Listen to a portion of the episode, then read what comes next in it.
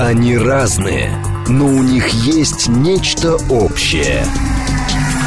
Они угадывают курсы валют, знают причины кризисов. Их мишень – события. Эксперты отвечают на ваши вопросы в программе «Револьвер». Револьвер. Программа предназначена для лиц старше 16 лет. 10.06, столица радиостанция «Говорит Москва», 94.8, микрофон Евгения Волгина. Всем доброе утро. Программа «Револьвер». С нами журналист-американист Рафаэль Ардуханян. Доброе утро. Доброе утро. Наши координаты 7373948, телефон, смски плюс 7925-888-8948. Телеграмм для ваших сообщений «Говорит МСК Бот». Смотреть нас можно в YouTube-канале «Говорит Москва». Стрим там начался в Телеграм-канале «Радио Говорит МСК» и в нашей официальной группе ВКонтакте. Будем про Америку говорить. И первый вопрос от нашего слушателя. Эдмон пишет. Кажись, началось. Республиканцы наезжают на Байдена. А в чем там они наезжают на Байдена? Они всегда наезжали на Байдена. Ну, что, нет, что наш уважаемый радиослушатель Женя деликатно не упомянул первое имя, имя этого Байдена. Речь идет о Хантере Байдене. О Хантере, Дело так. в том, что, как, ну, собственно говоря, я сейчас не собираюсь, как говорится, приписывать себе там эту, э, эту, эту, эту так сказать, это Что событие. вы не Кассандра. Да, да, да. Конечно же, первое, что сделали республиканцы, они, естественно, сейчас стали, инициировали уже официальное расследование, это Конгресс. Кстати, я хочу сказать, почему сегодня, почему вот сейчас они инициировали. Дело в том, что только позавчера официально республиканцы объявлены победителями в, так сказать, выборах в Конгресс. Они набрали, наконец, 218 официально мест, и они официально сейчас, не просто, как говорится, по экзит-полам, там, по этому, вот, хотя там все уже понимали, что Конгресс под республиканцами, вот сейчас вот только вот буквально второй день, они официально являются большинством. И тут же потребовали аудит и финансовой вот поддержки первое Киева. буквально, первое буквально аудит это и расследование деятельности Хантера Байдена, опять же, в связи с его деятельностью так называемой коммерческой э, в Киеве и в, э, на Украине и в Китае. Кстати, я не могу понять, а почему сын Пелоси у нас тут, э, так сказать, не фигурирует? Это же, как говорится, два закадычных друга по развлечениям и по, так сказать, грязному бизнесу. Так что я думаю, что сейчас немножко республиканцы придут в себя, и я думаю, что они уже полномасштабно начнут действовать. Да, но демократы им тоже ответили, знаете, удар, как говорится, в Сенате, они же сохранили еще пока большинство. Так вот, как вы думаете, что Сенат сейчас там, какое расследование затевает? Не против, не знаю кого. Твиттера. А, против Илона Илона я про Маска, Илона Маска подумала. Илона Маска, да. А но Пелоси еще отказалась быть лидером демократов в Палате представителей США. Э, Вот. лидером меньшинства. Лидером меньшинства, дем- потому что демократы в меньшинстве Да, находятся. теперь они Но по меньше. поводу Твиттера, честно говоря, мне всегда, в общем, э, скажем так, Действительно ли социальная сеть Twitter а, для Штатов считается настолько мощным инструментом, что нужно заморочиться и, соответственно, предложить какое-то расследование? Ну, хотя и у нас тоже а, бывают пре- предложения по каким-то законопроектам. Мгм. Давайте будем бороться против того, чего нет, но это есть в Америке. Видимо, очень хочется Нет, быть нет. похожими на Нет, американцев. нет, нет, Жень, здесь у нас, кстати, это новость. Если одну новость эту озвучить, то тогда, конечно же, кажется, что, может быть, это легковесно все пока. Но давайте не будем забывать. Вчера у нас Дональд Трамп объявил, что он идет в президенты. Официально объявил, сделал, так сказать, это такое очень громкое заявление. Оно очень такое, знаете, противоречивое. Вызвало противоречивую реакцию и не только среди демократов, среди независимых, но и среди республиканцев. Потому что там есть свои, как говорится, скелеты в шкафу. Вот. А мы с вами прекрасно знаем, что до сих пор же эти аккаунты, э, счета и вот, так сказать, в соцсетях Дональда Трампа, они закрыты. И Facebook, и остальные. Только Твиттер. Поэтому, в принципе, сейчас, если так говорить, что они начинают расследование по поводу Илона Маска, это против Трампа. Потому что это единственная сеть, которая дает ему, собственно говоря, платформу. А что чтобы- они там могут нарасследовать в отношении Илона Маска? Дело в том, что сейчас очень много недовольных. Здесь, значит, что сейчас появляется? Мы помните, мы с вами говорили, сейчас появится очень много информации по поводу Илона Маска. Это будут сейчас какие-то грязные дела, будут какие-то амурные истории. Сейчас пока это базируется все на том, что а, Илон Маск сейчас ведет очень такую достаточно жесткую политику в отношении персонала Твиттера. Он увольняет очень многих, очень многих увольняет. И там сейчас идут достаточно... То есть там наверняка хорошие адвокаты найдут кучу нарушений, связанных с контрактами какими-то. То есть то, что Безос увольняет людей из Амазона, это другое. Жень, ну, Жень, ну, ну, ну, сколько, Жень, ну сколько я вот вам говорю, ну это у кого надо нога болит, ну как вы не понимаете? Понятно. Вы, да. вы, Женя, вы знаете, вы сейчас вот договорите, что еще, так сказать, э, владельца FTX, это, коин этой, крипто этой э, биржи посадить надо за вы то, знаете, что он... это круче Остапа Бендера. Вот то, что вот, вы прямо скажете, это после всего, после всего того, что этот ботан сделал для демократов, сколько он им денег дал, вы хотите, чтобы еще его расследовали? Да вы что? Нет. Расследуются исключительно крайние люди. У нас вот есть, ну вот Хантер Байден вроде бы это с левой стороны у нас, а справа у нас вот Илон Маск, у нас Дональд Какая-то имитация бурной деятельности, честно говоря. Как будто бы что-то на что-то это повлияет. О, боже мой. Нет, конечно. Жень, вы знаете, э, жажда ничего, да, имидж все я перефразирую, как говорится сейчас, это все, э, это все в конечном итоге скажется на э, совершенно конкретных показателях. Потому что, посмотрите, сколько мы с вами этого нонсенса проговорили за последние полгода в преддверии промежуточных выборов. А вы посмотрите, э, либералы же все-таки украли выборы-то в Сенат самым натуральным, самым наглым образом. И губернские, кстати, некоторые. Есть доказательства? Карри Лейк, она сейчас вот инициировала, в Пенсильвании инициируется подтасовки, фальсификации, все, что с этим связано. То есть, как всегда, ссылаемся на американских, как говорится, деятелей, которые сейчас заявляют о том, что это были совершенно наглые подтасовки. А, уважаемые радиослушатели, мы отсылаем к нашей передаче, когда, помните, мы говорили о коррумпированной составляющей в профсоюзах почтовых работников, профсоюза учителей. На вот самом они... Деле, получается, как это Рафаэль, честно говоря, какая-то э, странная штучка. С одной стороны, есть социальные сети, которые продвигались и которые действительно стали политическим инструментом, потому что там, ну, можно все управлять, можно настроить алгоритмы, и в итоге там а, выгодный и нужный кандидат либо значит, он продвигается, либо, если он становится ненужным, он блокируется. И, извините, полностью... И в социальных контр... сетях. Извините, да. полностью контролируется финансовым капиталом. Да, но Все при этом, сети. при этом есть такая архаика, как голосование по почте, без фотографий и просто вот письмо на деревню дедушки. Как-то, как это все сочеталось? Ведь можно устроить, ну, то же самое интернет-голосование, если уж пошли в интернет.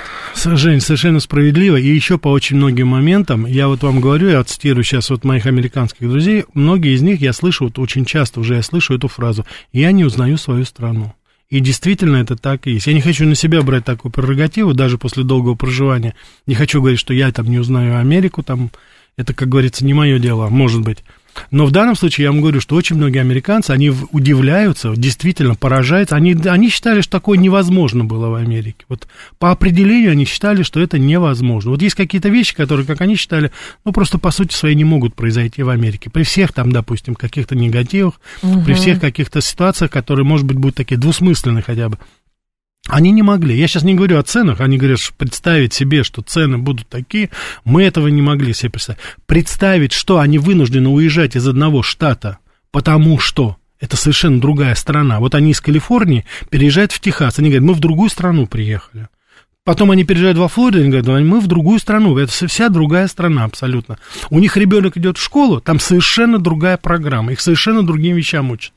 Там нет этих, так сказать, э, гендерных уроков, там нет этих, э, знаете, туалетов, так сказать, общего пользования для этого. То есть вот, вот люди попадают совершенно в другую страну. И они говорят, вот я не узнаю свою страну, которая была. И это очень многие сейчас говорят. А по поводу все-таки намерений Дональда Трампа идти на выборы, потому что он э, сказал, что он официально об этом объявит на встрече со своими угу. сторонниками. Но возникает вопрос: а, все-таки он кандидат республик... он кандидат республиканцев или у республиканца заинтересованы в ком-то другом? Значит, сейчас, значит, во-первых, э, Дональд Трамп, он уже сказал, что он будет баллотироваться в президенты, даже если его партия не поддержит. Это ничего нового нет. Если вы помните, в прошлый раз э, в шестнадцатом году, когда он избирался, он точно так же это сказал. И республиканцы буквально запрыгнули в, в последнюю минуту, в последние вагоны этого поезда, который привел, собственно говоря, Трампа потом в той или иной форме, но он стал президентом. Угу. Сейчас республиканская партия, значит, что произошло? Во-первых, промежуточные выборы, они есть один, вот, может быть, единственный вот огромный, действительно основополагающий результат, который он скажется на будущей политической жизни и деятельности в Соединенных Штатах Америки, это появление второго лидера в республиканской партии. Если в демократов их вообще нет ни одного угу. реального человека, вот федерального уровня, Потому что, он, как ни странно, вот на всем этом безрыбье, даже с учетом Салливанов, Байденов, там, я уже не говорю о Камале Харриса, Байден в, в выгодной позиции. Он выглядит гораздо более предпочтительно, чем все это остальное. Республиканцы сейчас выстрелили э, Роном де Сантисом. Это совершенно потрясающий результат. Вот я, кстати, хотела сказать, вот. И вот здесь бы, вот да. сейчас Трамп начинает делать. Э, мы с вами не только говорим о нашем правительстве, когда оно, наше политическое руководство, когда делает ошибки в области политологии, политтехнологии. Трамп сейчас тоже сделал, вот так, я считаю, очень большую ошибку. В каком смысле он сделал? Вместо того, чтобы сделать Рон де Сантис своим союзником, он начинает с ним конкурировать. Он начинает с ним конкурировать, и начал он ничего лучшего не нашел, только он стал, как говорится, переходить на персонали. Назвал его середнячком, average да, и так далее, и так далее. Такие вещи нельзя делать. Угу. Такие вещи нельзя делать. Трамп был абсолютно уверен, и мы с вами, кстати, неоднократно отмечали, что Трамп был безусловный лидер. Он и сейчас еще пока остается, не будем, как говорится, сбрасывать его со счетов. Но дело в том, что Рон де Сантис настолько энергично сейчас выступил, настолько он популярен сейчас. А потом, ну вы посмотрите, основное преимущество Дональда Трампа это очаровательная Мелани, его жена. Но вы посмотрите, какая красотка жена. Опять? Да, какая а, красотка. Опять Конечно. Женя, ну я... А про сказать, нее без... все будут говорить, что она тяжкую свою... эту... Очаровательная женщина, мать, как говорится, там, значит, э, семейство и поддерживает мужа, в общем, все хорошо идет. Я рад, когда, так сказать, если уж не симпатичные женщины в политике, но хотя бы, так сказать, чтобы они были женами этих политиков, я думаю, что когда рядом такая красота, я думаю, человека плохих мыслей не, не заведется в очень большой степени. Так что вот то, что сейчас происходит, это, конечно же, сейчас вот будет такая, знаете, драка под ковром, и, к сожалению, к сожалению, это будет в конечном итоге сказаться на республиканской партии. Она уже расколота. Потому что Трампа сейчас считает, значит, посмотрите, какой расклад они сейчас предложили, и вот аналитики, я сейчас смотрю по многим изданиям, и Хиллс об этом пишет, Fox, Лос-Анджелес, там многие говорят. Сейчас, говорят, у нас обе партии, они говорят, обе партии разделены. Значит, есть умеренное крыло, Умеренное крыло в демократической партии это Байден, сам президент. Угу. Соответственно, умеренное крыло у республиканцев это, как ни странно, Рон де Сантис. Так. А вот радикалы, это вот Оливия Кортес, Александр Кортес, Имам, вот остальные, так сказать, вот все эти, так сказать, такие, значит, левацкие, скажем так, группы в демократической партии. А в республиканской партии у нас радикалом стал Дональд Трамп мага, вот это его, как говорится, действие, 6 января вспоминает и все-все. Да. А теперь посмотрите, вот мы с вами говорим о том, что Последняя вот информация нашим, это из Вашингтон-Поста, да, вот это то, что я вам говорил. Сейчас начинается расследование по поводу, нашли, значит, какого-то э, нашего Средней олигарха, бизнесмена. да, бизнесмена Василенко, который, я так понимаю, наспор там что-то захотел позавтракать или пообедать с Дональдом Трампом, и с дуру там несколько лет тому назад перевел ему 100 тысяч долларов, по-моему. Нет, а на самом деле это все не с дуру, скорее всего, просто в 90-е годы было принято покупать Женя, дорогие ужины Жень, с политиками. Жень, Жень, это все Они понятно. застряли Жень, в 90-х годах. Жень, вот и нет, все. Женя, эта ситуация совершенно, она еще хуже. Почему сейчас вытащили этого парня? Ведь сейчас обвинили, посмотрите, одного из сотрудников фонда Трампа в том, что он привел русские деньги, так называемые, вот Дональду Трампу. То, в чем Дональда Трампа обвиняли все эти годы. И все эти Нашли. годы он отби... нашли, наконец. Причем самое интересное, что этот Василенко, он у нас здесь под расследованием за финансовые пирамиды. То есть, там, наверное, еще, как говорится, парень тот еще ушлый. Вот. И вот сейчас... Ну, вот это- попросили сказать, что он так вот самое Дональду главное, Трампу что денег. к вопросу о том, что что валить сейчас будут нашего Дональда нет. Трампа опять на этом русском Что для следе. дома Дональда Трампа 100 тысяч долларов? Ну, ну, смешно же, ну, правда. Женя, ты- главное принцип. Вы понимаете, Принцип в чем главное. дело? Да, принцип. Сколько ты взял, взя- сколько ты, говорится, получил, никого не волнует. Главное, что ты получил от русского бизнесмена. 7373948, это телефон прямого эфира, 7373948. Значимость соцсетей на Западе совсем не то, что у нас. Там все президенты политики ведут соцсети. А, наш президент подобной ерундой не занимается. Там всюду таскает Джон политиков, везде их показывают. Наш президент и министры в этом не замечены. Так что у них там свои тараканы в голове. Возможно, Твиттер оказывает все-таки на них огромное влияние. Ну, они пользуются соцсетями как политическим инструментом. Вот в чем дело. У нас э, соцсети, которые становятся, ну, неким политическим политическим инструментом это, наверное, только телега, телеграм-каналы. И то, как выясняется, у, у нас даже некоторые, кто пытается играться в политику, в итоге скатываются на то, чтобы а, значит, требовать денег за блок на негатив. Поэтому... Или, быстро-быстро-быстро получить израильский паспорт и быстро. свалить из страны. Или приехать Пешком, обратно в страну. Да. Не, ну это естественно. Вот. 7373948, это телефон прямого эфира. А, по поводу перспектив. Вы следите вообще за а, президентской, началом президентской гонки в Соединенных Штатах Америки или все-таки все уже совсем нет? Потому что, ну, у нас было принято часто, сейчас все равно мы обращаем внимание, как и что, как там было, кто выиграет, кто не... Как будто бы от этого что-то поменяется как будто бы от этого ничего ровным счетом не меняется. У нас политические соцсети теперь закрыты, говорит Нилс. А у нас были политические соцсети, у нас не созданы. У нас одноклассники вообще не политическая соцсеть. Там люди делятся фотками с рыбалки и фотками детишек. Вот и все. Очень миленькие социальные сети, по-моему. Не, ну а, а как, вот мы в социальных сетях пытаемся, да, с вами, там вот у нас периодически YouTube-канал то включает, то выключает. Так вот... Это, ну, да. Вот Политика вот. дело сложное, Рафаэль, вы знаете. Здрасте, Нет, это слушаю понятно, вас. Да. Алло. Здравствуйте, Женя. Пожалуйста, да. Здравствуйте, Рафаэль. Добрый я очень слежу за выборами. Так. Потому что в прошлых выборах я выиграл 5 тысяч рублей, поставив на Байдена. Это для вас букмекерский какой-то вариант. У меня просто однокурсник, э, мы с ним учились в институте, живет в Устере, Массачусетс. Так. Он, он ярый трампист. Ага. А я в пику ему, думаю, я ничего, ну, поставлю на Байдена. Ну, что ж, 5 тысяч-то только. Если, если бы он поставил на Байдена, я бы тогда на Трампа поставил. Я что противоречие. Уважаемый Лимонадный Джо, я, конечно, сейчас, э, так сказать, э, не спрашиваю вас, каким же образом вы эти пять тысяч из Массачусетса получили? А у нас еще есть товарищ, он просто мне передал. Наш, наш общий товарищ. Хорошо. Спасибо большое. Я убежден, Лимонадный Джо, что вы заплатили налоги с этой суммы. Согласно российскому законодательству. А, так, 5 тысяч, говорит, продешевел. Ну, что-то как-то, да, 5 тысяч рублей, ну, не знаю. Я просто не азартный человек, я вообще никогда не ставлю в пари, никакие тоже не держу.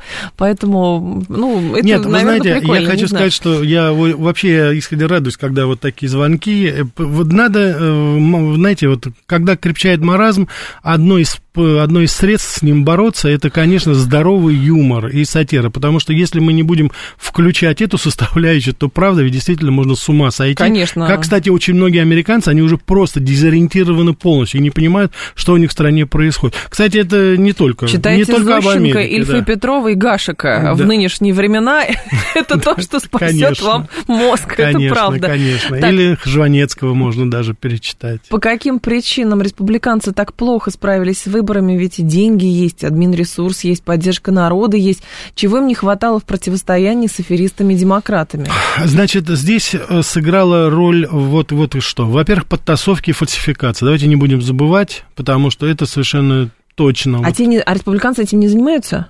Кто? Нет, нет, нет, а у них нет рычагов, Женя, вот в этом же отличие. Э, профсоюзы, о которых я упоминал, они за республиканцам как собаки и кошки. А. Потому что республиканцы, как только приходят, они сразу урезают государственные вот эти социальные программы, которые налево-направо тратятся. Да? Вы знаете, какие, э, какие, э, так сказать, преимущества у преподавателя вот high school, так называемой, вот этой школы? У демократа? Да, не, неважно, у демократа, вот этих учителей, как, в какую они себе там сделали, как говорится, синекуру. Они у них, во-первых, от двух до трех месяцев отпуск, причем оплачиваемый отпуск. У них колоссальные шикарные страховки медицинские на всю семью. У них обеспечение может быть и транспортом, и жилье. То есть, если вы, допустим, живете там при школе, вам могут там даже выйти. То есть, там огромное количество, вот э, люди, которые в эту систему составляющую входят, они получают колоссальные деньги. Я вам хочу сказать, что в Нью-Йорке, это, конечно, не самый спокойный район, но вот в Нью-Йорке, и у меня были, в то время еще, вот, да, вот 10-15 лет тому назад, зарплата учителя средняя была более 100 тысяч долларов в год. Это шикарная зарплата. И вот когда кто-то приходит, типа Трампа, и говорит, все, бездельники, халява закончилась, поверьте мне, эти люди действительно не будут землю грызть чтобы оставить вот это все. Потому что он как раз это все хотел убрать. Он хотел военный бюджет, он хотел социальные программы строительства, инфраструктуру, все, что он это. А сейчас это вот эти вертолетные деньги Байден им раздал, как я вам говорил, с, с расчетом месячных платежей в течение года. А дальше решайте сами, ребята, кого вы там, какие бюллетени вы там подготовите, когда будете считать, когда вот будут промежуточные выборы, или потом, это, конечно, прицел уже и на президентский. Поэтому республиканцы здесь бессильны. Это первое. И второе, конечно же, э, очень негативную роль сыграл Мич э, Макол, это лидер меньшинства угу. в, э, в Сенате. Это человек, который распоряжался фондами. Так. Это человек, который должен был спонсировать, должен был давать деньги тем кандидатам, которые, ну, действительно реально могли выиграть то, что он там сделал, то, каким образом он недофинансировал избирательные кампании, допустим, а, в, и в, ну, там приводят штаты, и Нью-Гемпшир, и Пенсильвания, и Арканзас, и вот остальные еще, да, вот республиканский фонд, который должен был это делать, это, конечно, самым негативным образом. Фактически сейчас республиканцы говорят так, что Мич Маккол, он финансировал не республиканскую партию, а финансировал себя. Он угрохал 32 миллиона только на свою кампанию, на свое переизбрание. В то время, когда, допустим, в ключевые штаты, как Пенсильвания, А, Агая, он дал там по, по разным оценкам 5-7 миллионов, вот так вот. То есть у людей просто не было денег, чтобы эффективно выстоять. У демократов были неограниченные ресурсы в этом плане, угу. просто неограниченные, все. Поэтому вот это комплекс такой. Это, помимо всего прочего, конечно, это еще ошибки самих республиканцев, потому что вот те самые противоречия, о которых я вам сказал, они же зарождались уже тогда. Понимаете? Вот получалось так, что а, кто-то приглашал Трампа, кто-то сторонился, кто-то выступал. Вот. Потом огромное количество все-таки республиканцев, сенаторов, которые в открытую шли против повестки республиканской партии. Посмотрите, 18 сенаторов республиканцев проголосовало вместе с демократами за вот этот так называемый э, антиинфляционный э, билл, вот, который 1,6 триллиона. Они это сделали. Потом 7 или 8, по-моему, сенаторов проголосовали за создание комиссии по 6 января, которая напрямую била uh. по Дональду Трампу. И вот таких вот внутрипартийных и внепартийных, так сказать, а, недоразумений, которые произошли, они в конечном итоге и привели. Наш слушатель Скипио говорит, объясните, пожалуйста, подробности а, о выборах в США, что это за система и кто такие выборщики. Слушатели просто запутались, что это за система такая. Господа, ну, вы знаете, Коротко ну, не надо, да, но это электоральный кто? колледж, выборщики, это люди, которые назначаются в штатах, в каждом штате существуют выборщики, которые назначаются э, ассамблеей, то есть конгрессом штата на основании представительства, которое которые там есть, то есть отделение республиканской, демократической партии, и, соответственно, исходя из того голосования, вот исходя из э, количества поданных, скажем так, за ту или иную партию, пропорционально избираются выборщики от одной партии и от угу. другой. Это люди, которые являются активистами, как правило, они являются активистами той или иной партии. То есть, допустим, если проголосовало в каком-то штате 20 тысяч проголосовало за республиканцев, 10 тысяч за демократов, то есть, соответственно, значит, будет 10 выборщиков, допустим, или, допустим, 4 выборщика будет за республиканцев, 2 выборщика будет, допустим, от э, соотношения. соотношения. Да. То есть, это пропорционально это. Но дело в том, что там огромное количество есть еще вещей, которые добавляют это. Система сделана для того, чтобы штаты малочисленные, маленькие, с меньшим количеством населения, чтобы они тоже могли с выборщиков своих давать. Поэтому представьте себе ситуацию, когда когда в Калифорнии, допустим, проголосовало там 10 миллионов за одних, там, а 8 миллионов за других, и там получается, допустим, а, там 40, там, человек, 40, там, сейчас вот последний был, 24 выборщика, допустим, оттуда было, и там, допустим, 16 выборщиков оттуда. А в каком-нибудь, допустим, штате, типа Южная Дакота, там население, ну, в десятки раз меньше, там 3,5, по-моему, миллиона.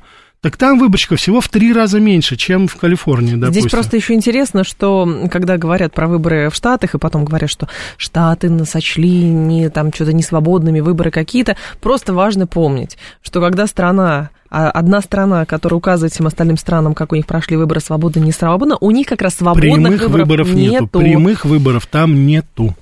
А, поэтому это тоже стоит, стоит помнить. 10.30 а, информационный выпуск. А, это программа «Револьвер». С нами Рафаэль Ардуханян. Продолжим через 4 минуты.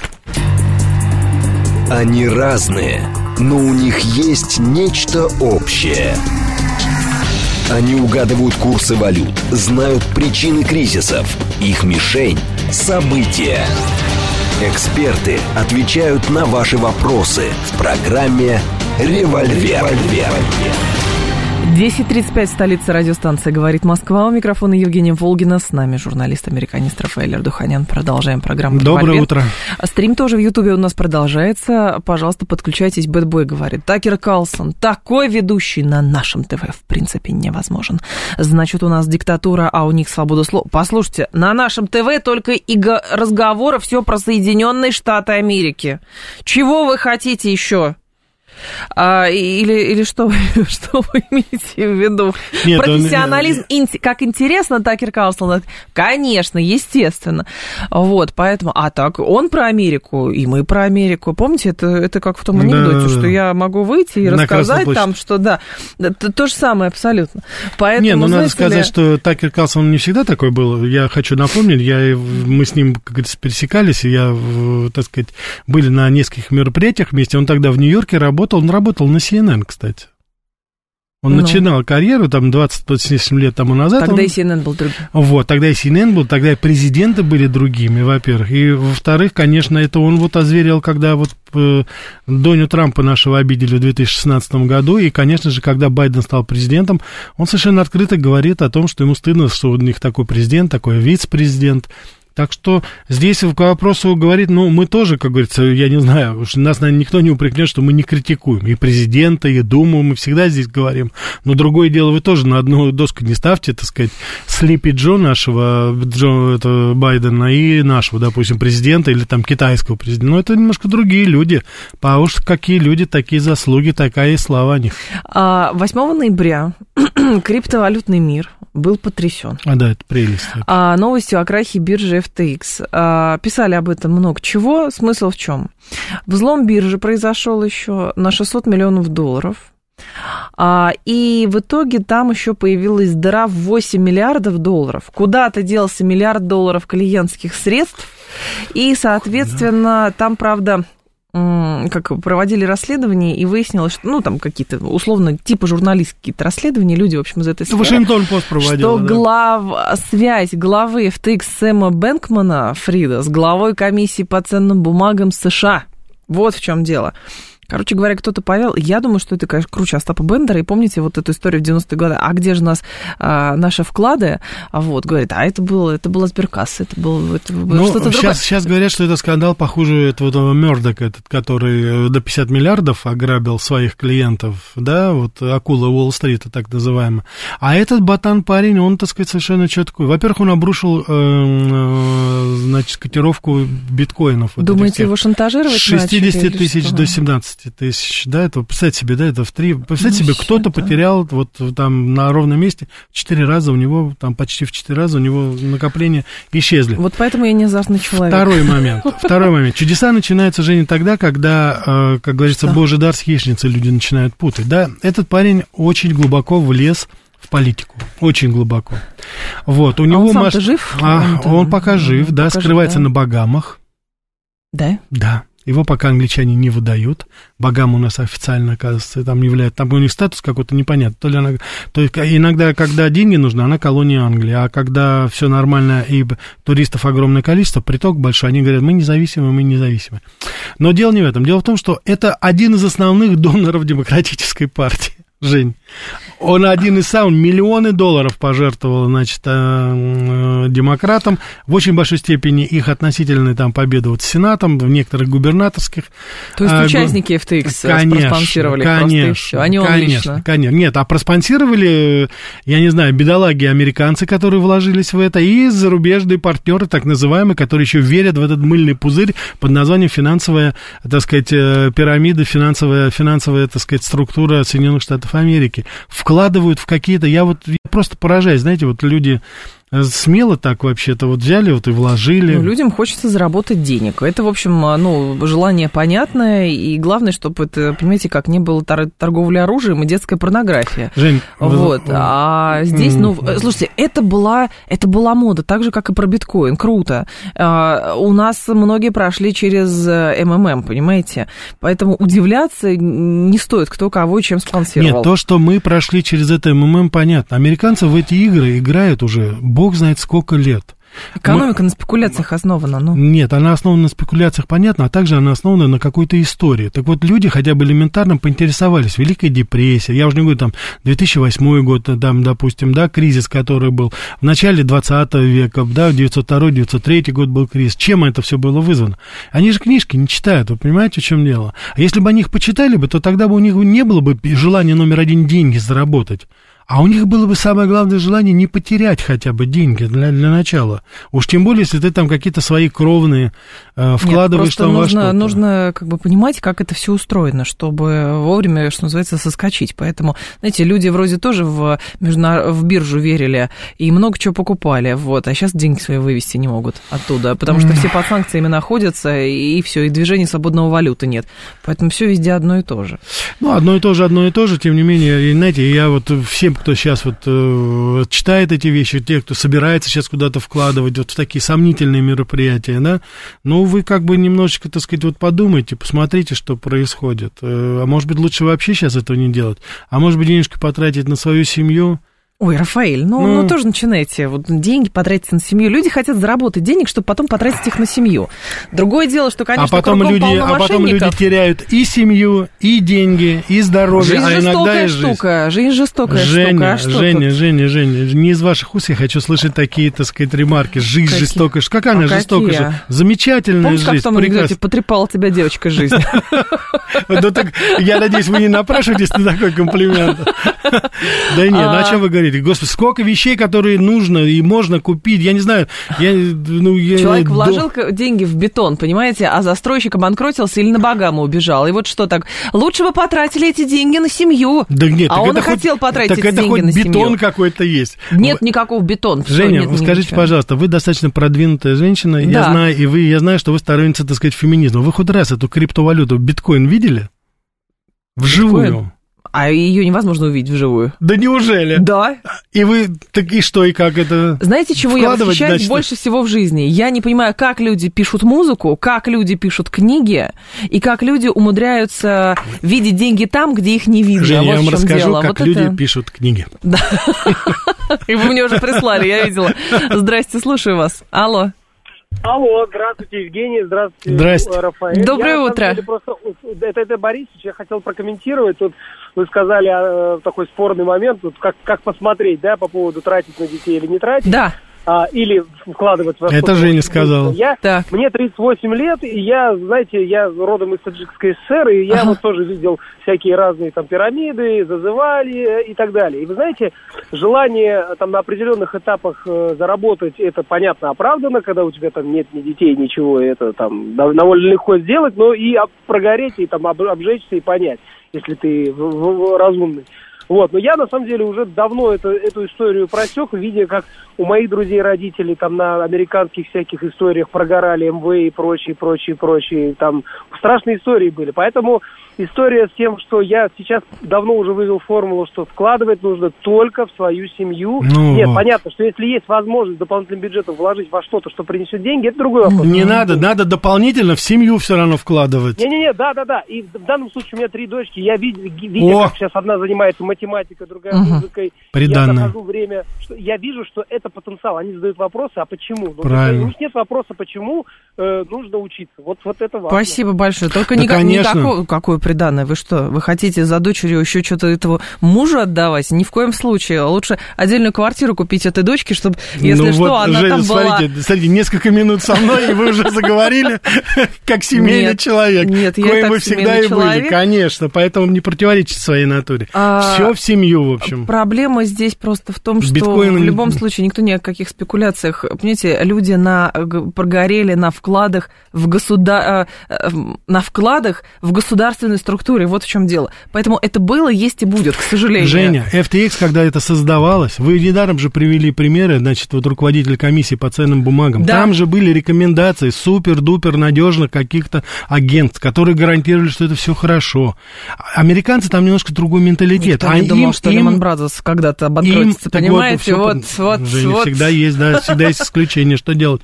Но в любом случае, американцы, они не ждут гарантии со стороны а, правительства, они не так воспитаны, как мы. Но они, вот когда есть какие-то, допустим, структуры, которым они доверяют, они слушают этих. И вот когда а эти структуры им говорят, что вкладывать это действительно хорошо, там, или еще что-то, они начинают вкладывать в это. Но это точно такой же обман, как то, что было у нас с МММ и с некоторыми нашими остальными вот этими, знаете, э, перетрубациями финансовыми в 90-е годы, да и сейчас, кстати, Они в 2000 году есть. то же самое есть.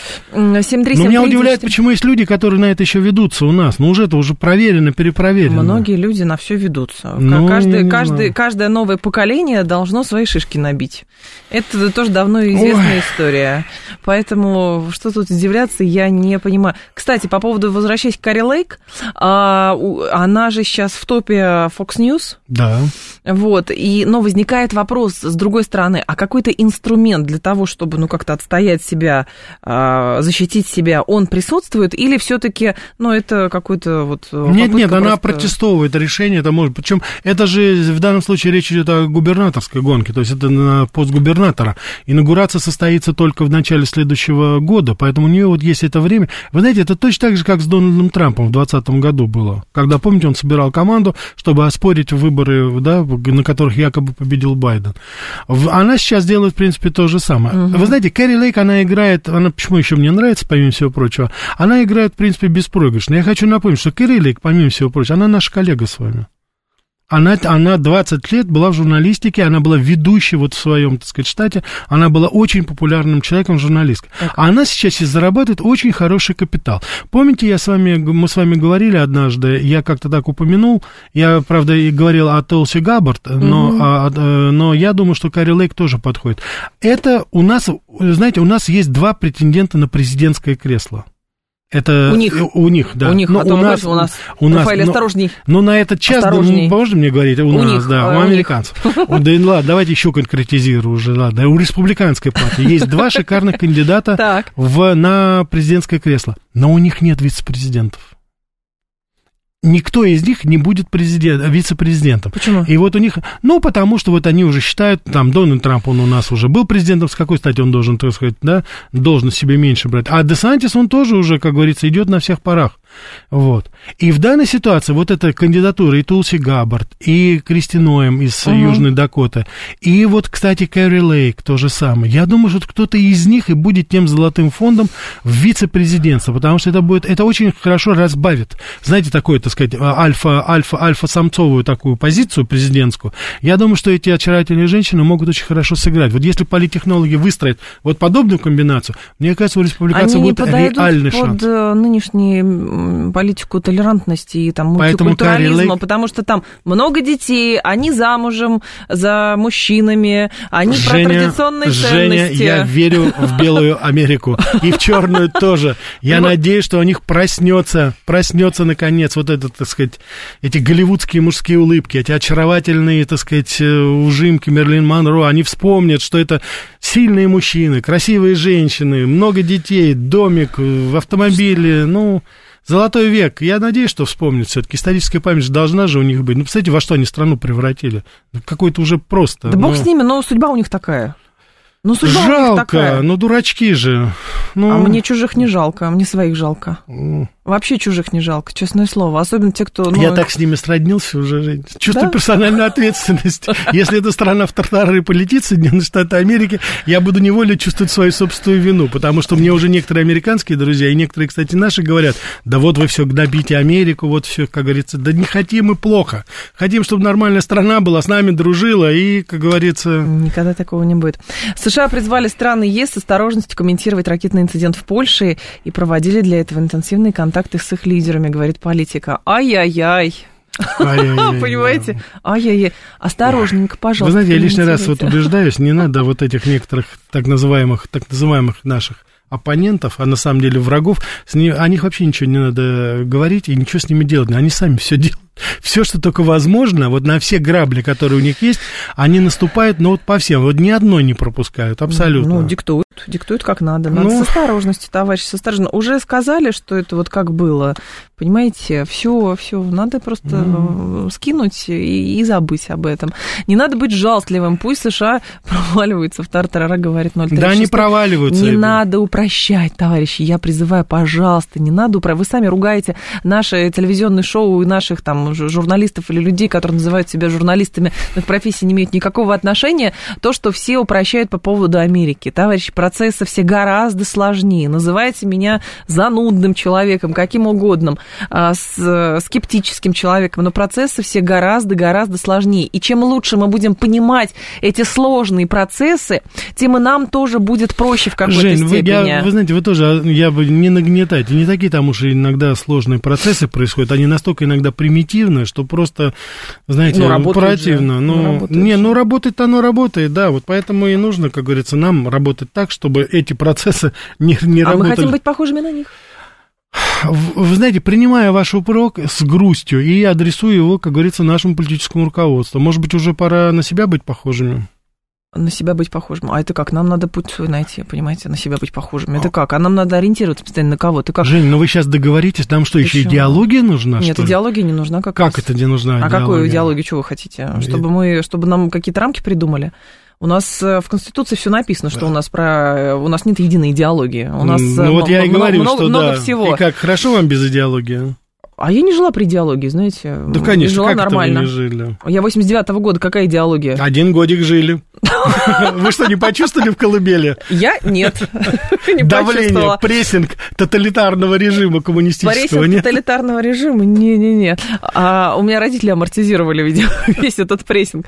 Так, а еще, еще. Всех колбасит туда-сюда, говорит Дейзи, просто времена меняются, и мы это особо остро ощущаем. Конечно. Давайте, э, кроме шуток, я хотел бы объяснить, как- когда мы говорим, что там, вот я говорю, да, упоминаем иногда, знаете, так, в сердцах, вот в тартарары Америка летит, ну, конечно, я не имею в виду, что сейчас она провалится куда-то, или там в космос улетит, или там пустыня сразу будет, да, там дикие животные будут бродить, нет, но просто статус страны меняется. Когда я говорю об этом, ведь я Ну, и вы, ну, и вы-то, а я-то помню, когда это был такой единоличный лидер во всем мире, Никто не мог сравниться с Америкой еще 20 лет тому назад ни по экономическому, так сказать, э, положению, ни по военной мощи, по всем вообще параметрам. А сейчас, посмотрите, со всех сторон уже ее теснят. Ну, со так всех сторон. Вот это, и, вот это, так я и говорю, вот это я имею в виду, когда страна летит тартарары, это когда страна уже не та, которая она была.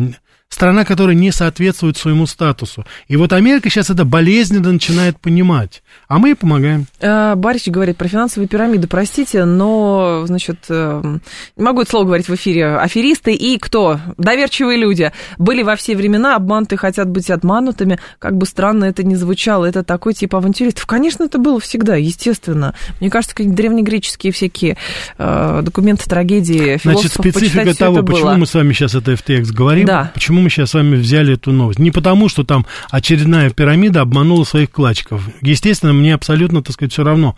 Я надеюсь, по крайней мере, что там очень многие, кто вложился, это не последний день. Вопрос стоит в другом. Когда сливается финансово-олигархический капитал с политиками. Вот что здесь самое важное, и что для Да, нас... но без другого не бывает. Нет, такого. очень даже бывает, Жень. Ну, бывает, Что? бывает иногда. Ну, Да люди стараются... Не... Я ни одного президента в хламиде не видела, чтобы он ходил там с посохом, там что-то Неужели? еще. Нет. А я видел. Кого? Ганди, Ганди? да. Ну, один. До конца дней своих. И дальше. А что еще?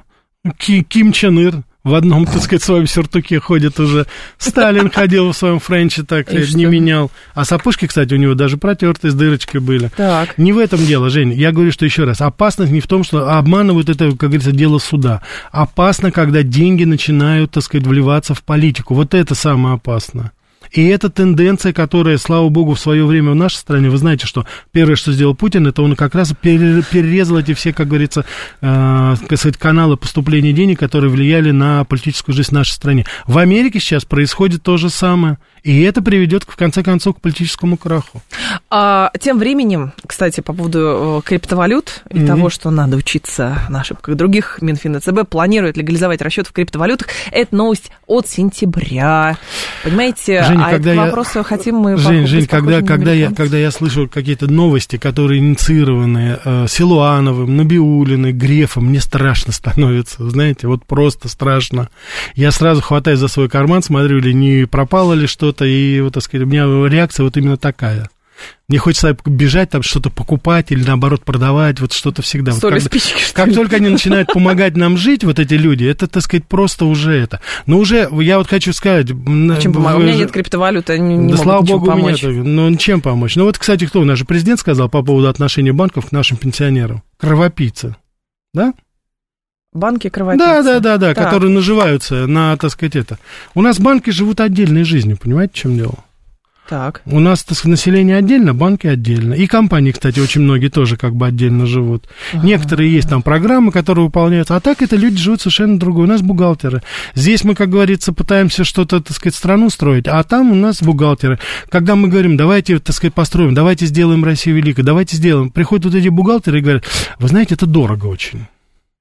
Развивать страну. Развивать страну, да. Давайте мы, у нас есть канал, нам все перекрыли, но у нас еще есть канал вывода денег.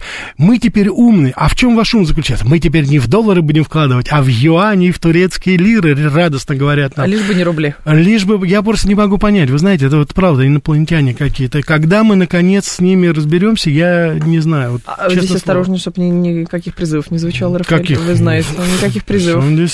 А, мы не хотим быть похожими на них. Америка дала много прекрасного прекрасного, и это надо использовать, впитывать, конечно. но не калькой, не конечно, калькой. Конечно. Это же известное изречение в русском доме Лекаре, если вы а, помните, когда встречается представитель а, американской и английской разведки, и англичанин как раз, а, ну там про Россию речь идет, и англичанин как раз говорит, вот вы считаете, американцам говорит, вы считаете, что русские хотят быть похожи на европейцев, а это как раз перестроечный период.